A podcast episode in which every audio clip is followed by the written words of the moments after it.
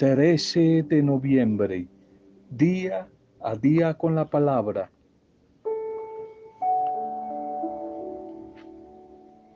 No pases nunca los puentes antes de haber llegado a ellos. A los problemas hay que hacerles frente a medida que van apareciendo en el camino. El secreto de la felicidad el secreto del éxito no es no tener problemas. El secreto o la clave es encontrar solución cuando los problemas lleguen. Cuando lleguen los problemas, no antes, hay que atreverse a buscarle solución. No pase los puentes antes de llegar a ellos. Bendición a tu vida esta hora. Saludo allí a cada uno de ustedes, sus familias, sus grupos, a sus comunidades pastorales. Saludo nuestra intercesión, nuestro deseo, sentimiento, pero también palabra, palabra de bendición para cada uno de ustedes, especialmente en las adversidades que puedan estar atravesando en las dificultades que puedan estar viviendo en este día. Nuestra intercesión por todos los que nos piden oración, nuestra intercesión por ustedes, nuestra intercesión por cada uno de ustedes y por todos los que en este día, como Raquel Rodríguez, están de cumpleaños o celebrando algún tipo de aniversario. Raquelita, una bendición a tu vida. Subimos a toda tu familia, hijos, sobrinos, Camilo, a todas tus hermanas, todos tus amigos, para dar gracias por tu vida, clamar al buen Dios, que siga acompañando, pedir la bendición de Él y bendecirte nosotros y declarar sobre tu vida tiempos mejores, días mejores, buenas noticias, noticias de bendición en las diferentes áreas de tu vida. Un feliz día, un feliz cumpleaños y en ti a todos los que hoy están celebrando la vida. A todos los que agradecen, reconocen el, el valor maravilloso de la vida. Bendiciones, bendiciones. Primer mensaje para hoy. Hoy es el día, hoy es el día de la bendición. Hoy es el día y esta es la hora para el cambio para la renovación. Libro del Eclesiastés capítulo 3, Eclesiastés 3, 1. Todo tiene su tiempo y todo lo que se quiere debajo del cielo tiene su hora. Todo tiene su tiempo y todo tiene su hora. Y hoy puede ser el tiempo y la hora para tu bendición para tu cambio, para que tú y yo mejoremos en la vida. Oye, si esta es la hora. En este pasaje, el rey Salomón eh, escribe que todo tiene su hora, todo tiene su tiempo y nos da ejemplos.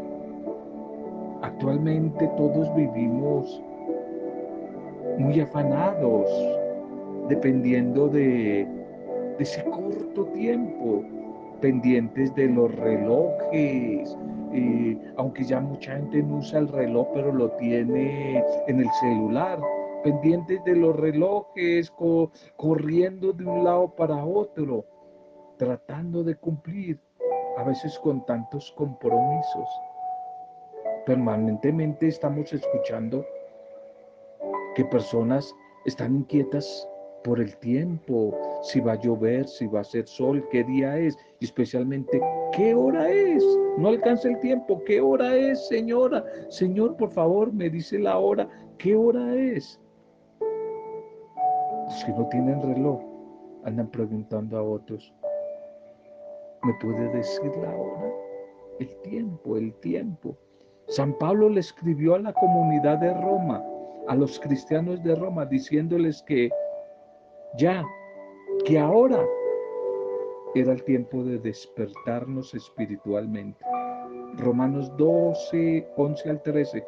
Era la hora de despertarse de ese letargo, de ese sueño espiritual que estaban atravesando. Como cristianos a veces, mujeres y hombres, podemos correr el peligro de adormecernos, adormecernos espiritual y humanamente, emocionalmente, descuidando las responsabilidades cristianas. A veces nos dormimos en los laureles, descuidando todos nuestros compromisos, esos que nos permiten tener una vida victoriosa, una vida eh, activa, pensando en Dios, pensando en nosotros, pero sirviéndole al Señor a través de la iglesia, a través de la comunidad. Si estamos adormecidos, emperezados, esta es la hora. Hoy es el tiempo de despertarnos para administrar, para usar mejor el tiempo, para estar despiertos y para desarrollar nuestras actividades con entusiasmo, con alegría, con eficacia. Es el tiempo para que tú te despiertes. A veces uno ve a algunos gente que presta servicio en entidades, en hospitales, en, aún en la misma iglesia, en empresas del Estado, va a pedir un favor y gente muy lenta, gente muy pusilámine, gente muy triste, gente muy aburrida, gente muy dormida, no, no transmiten vida. Y aquí entre nos, a veces gente de iglesia que reza mucho, pero como adormecidos, como embobados, como atontados, no transmiten, no transmiten. Es el tiempo de despertarnos, es la hora de preguntarnos qué estamos haciendo con nuestra vida, qué estamos haciendo con el tiempo que Dios nos ha dado. Lo estamos dejando que pase y pase y pase y nos vamos envejeciendo, enfermando y no hacemos nada productivo, no dejamos una huella para que otros vengan y la sigan. Es el tiempo de despertarnos. Es el tiempo de pellizcarnos, darnos cuenta a ver si estamos vivos o no. Jesús el Señor dijo que Él había venido a hacer las obras del Padre mientras durara el día, porque al llegar la noche nadie podría hacerlas. Tú y yo, todos nosotros también tenemos que comprender que hoy, no mañana, mañana puede ser demasiado tarde, es el tiempo, es la hora para cambiar, para corregir, para amar, para perdonar, para valorar, para agradecer, para atreverme a ser feliz, para disfrutar de la vida, disfrutar de los que todavía tengo a mi lado, ya después, frente a un ataúd en una funeraria, ya para qué. Es el tiempo, es la hora de ponerme pilas, valorar, actuar, mientras tenemos oportunidades, mientras todavía tenemos algo de salud. Hay que disfrutarla, hay que aprovecharla. Tenemos que servir al Señor. Tenemos que vivir y ayudar a que otros vivan compartiendo esos carismas, esos talentos, esos dones, esas bendiciones que generosamente hemos recibido de Él. No las escondas. Hoy es el tiempo y es la hora para que dejes de ser tacañón, tacañona. Y compartamos con los demás. Ayudemos a los demás. Para que dejemos de quejarnos tanto y más bien sonriamos como bendición para los otros. Es la hora, es el tiempo. Es el tiempo para que no te amargues más la vida y le amarguen más la vida a los demás. Por favor, no te amargues y no le amarguen más la vida a los demás. Hoy es el tiempo y es la hora. La hora ha llegado de vivir, de vivir, de disfrutar, de compartir, de abrir el corazón a Dios para que siga transformando nuestra vida. Es el tiempo no más para el odio, sino para el amor. Es la hora es el tiempo para el perdón, para la reconciliación. Es el tiempo para la paz, la paz. Es el tiempo para la esperanza, para la alegría. Cada hora que pasa es una hora que nos acerca más al Señor. Y de hecho es una hora menos que nos queda. Por eso todos los que nos llamamos creyentes, cristianos desde las diferentes denominaciones, católicos, ortodoxos, protestantes, luteranos, lo que sea, todos tenemos la esperanza que el Señor un día volverá y que ojalá nos encuentre despiertos, no dormidos. Por eso es la hora de despertarnos. No sabemos cuándo vendrá, pero estamos seguros que cada hora que pasa nos estamos acercando más a ese momento maravilloso de nuestra espera. Finalmente, es el tiempo, hoy, hoy, no mañana. Es el tiempo, es la hora más importante de nuestra vida. Porque tú que me estás escuchando, tienes la oportunidad de recibir a Cristo, creer en Cristo, confiar en Él, esperar en Él como Señor, como Salvador y empezar, no mañana, desde hoy, a poseer la vida eterna. Desde ahora, a disfrutar la vida eterna. Ya es el tiempo, hoy es el tiempo, hoy es la hora. Aprovecha, aprovechemos todos este tiempo y esta hora para interceder por los demás, para interceder por los demás, para colaborar en la ayuda a los demás, para construir con los demás. Es el tiempo, es el ahora, el ahora. Bien, el camino litúrgico que nos propone la iglesia para este día, llamémoslo, titulémoslo ya sábado de nuevo final de semana, titulemos Oración y Esperanza. Oración y esperanza. Y el primer mensaje, el primer, eh, perdón, la primera lectura es del libro de la sabiduría, capítulo 18, 14, 16 y nos saltamos al capítulo 19, versículos 6 al 9. Oración esperanza. ¿Qué va a decir allí el Señor? En medio del mar rojo apareció un camino plano y ellos brincaron de la emoción como corderos. Ya hoy terminamos. Salteado, ¿no? Por supuesto, de corrido no. Salteado el libro de la sabiduría y en esta última página, su autor nos invita a reflexionar sobre la décima plaga que cayó sobre Egipto para que el faraón se decidiera finalmente a dejar salir a los judíos hacia el desierto. Se decidió a dejarlos por fin libres, a dejarlos libres. La descripción aquí de la, del autor es una descripción eh, cósmica, una descripción eh, sobre efectos eh, de la naturaleza y menciona que en el silencio de la noche sucede la intervención de Dios. La intervención poderosa de Dios. Su palabra desciende como espada afilada que viene y pisa la tierra y llena el cielo y siembra de muerte a los enemigos del pueblo elegido. Mientras que todos los elementos naturales, cósmicos, como la nube, la tierra, el mar y su olaje, se ponen de parte de los israelitas. No solo Israel, sino todo el cosmos, todo el cosmos, eh, está llamado, está invitado a una renovación en la vida. No solamente el pueblo judío,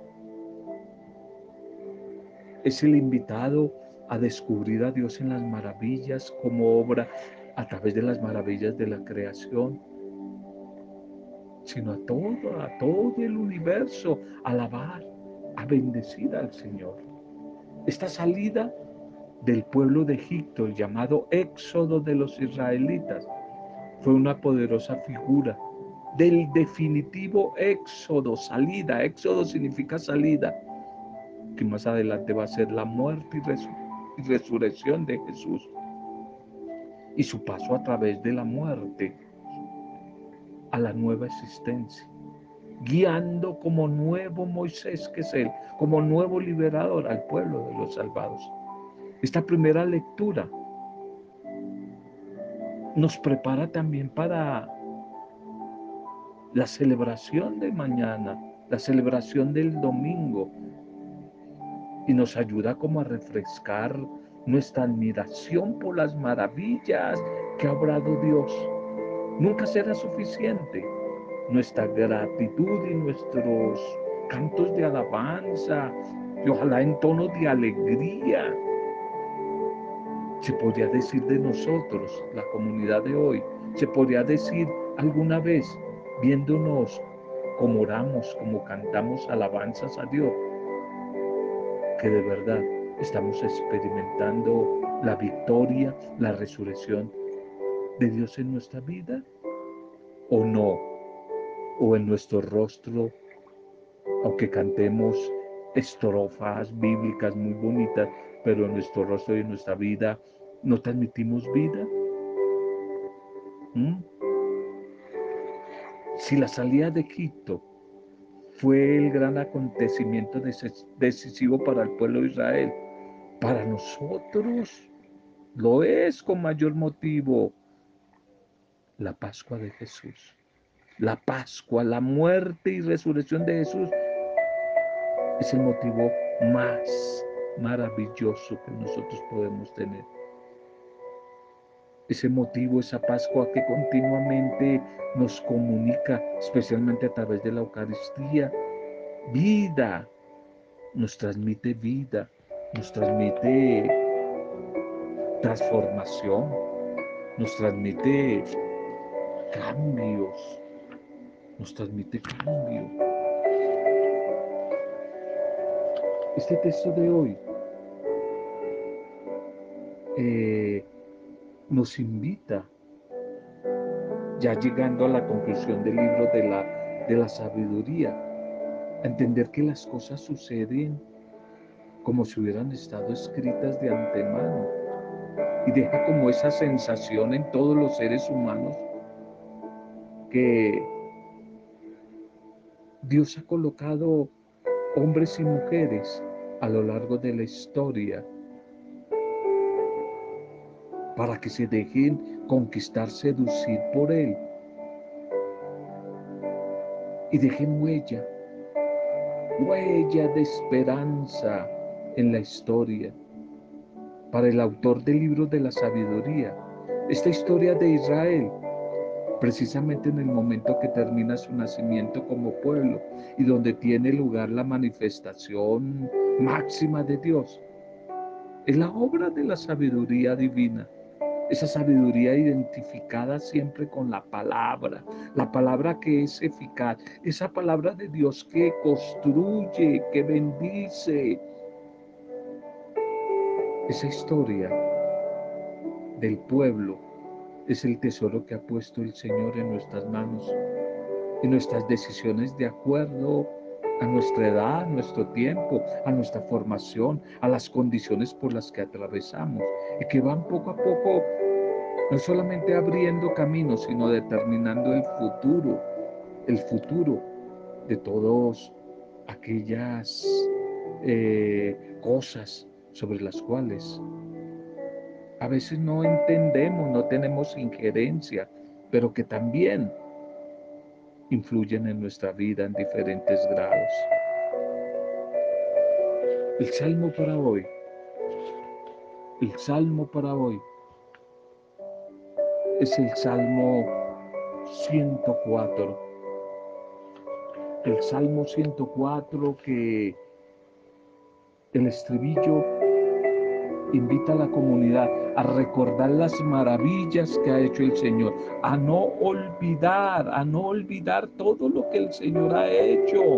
Y por eso invita a que la comunidad alabe al Señor al son de todos los instrumentos, que no cese de cantar las maravillas del Señor. Este Salmo 104 es un poema maravilloso de alabanza que seguramente era utilizado en las celebraciones cultuales, allí en el culto del Shabbat, en el culto de Israel, y que tiene un sentido de fiesta, un sentido de alegría, porque surge de la certeza de la acción de Yahvé a favor de su pueblo.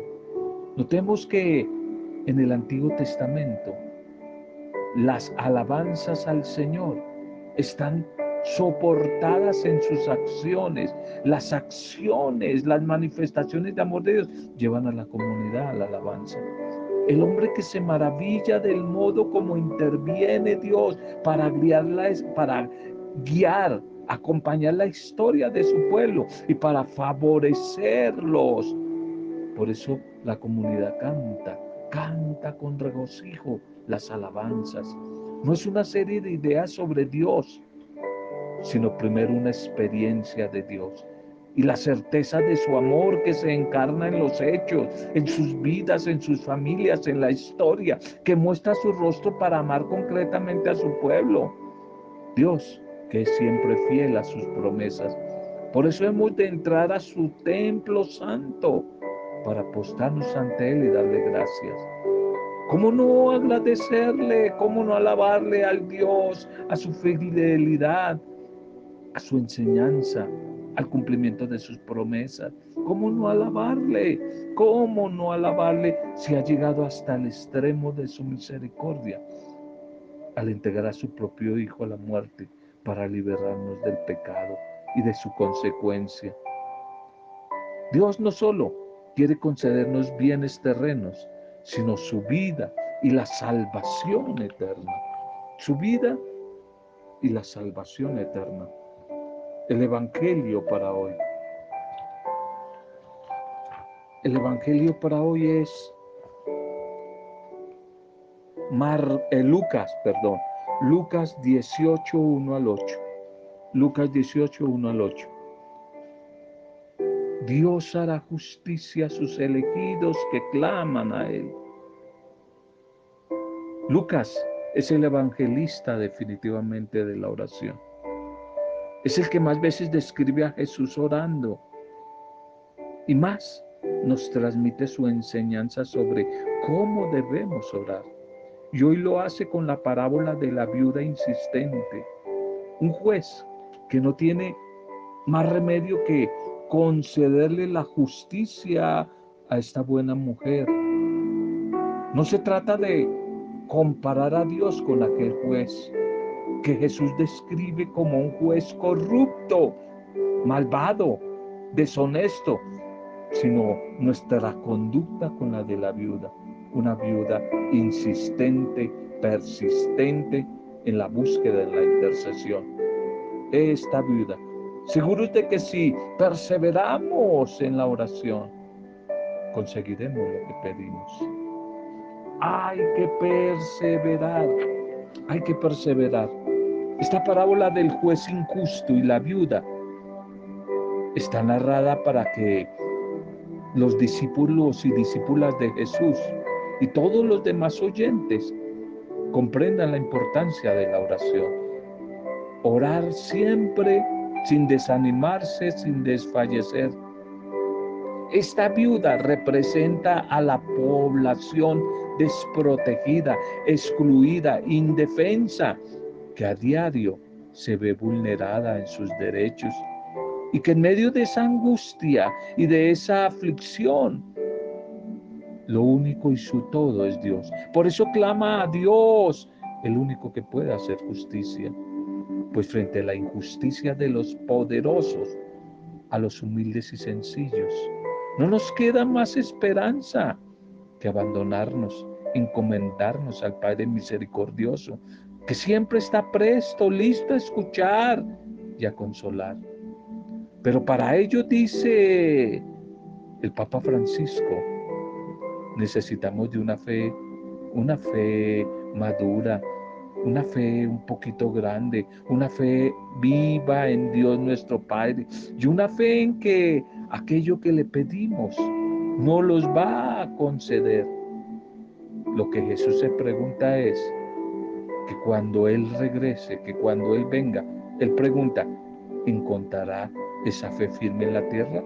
Cuando Él regrese, ¿encontrará una fe firme en la tierra? Jesús contó esta parábola para explicar a los discípulos cómo tenían que orar siempre sin desanimarse. Dios siempre escucha nuestra oración. Él quiere nuestro bien, quiere nuestra salvación más que nosotros mismos. Nuestra oración es una respuesta desde la fe.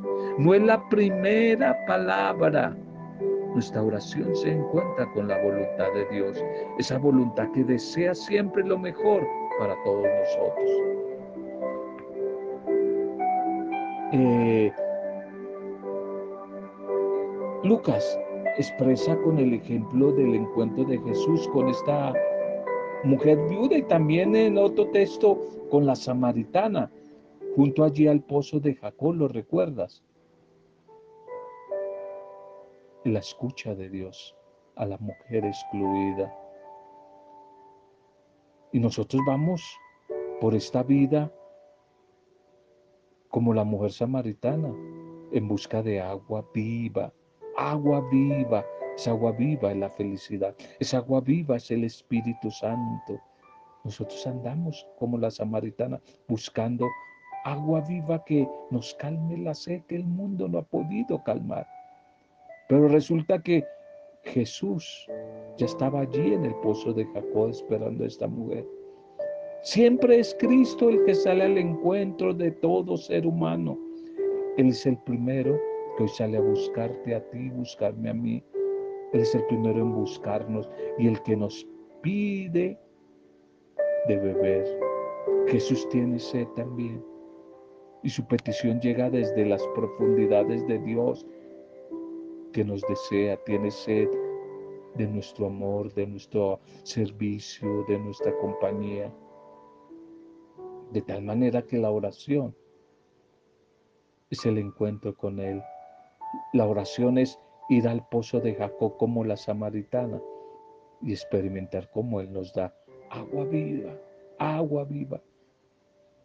El encuentro de la sed de Dios y la sed del hombre. Esa es la oración. Un doble encuentro. Oración, el encuentro de la sed de Dios con la sed del hombre. Dios tiene sed de que el hombre tenga sed de Él.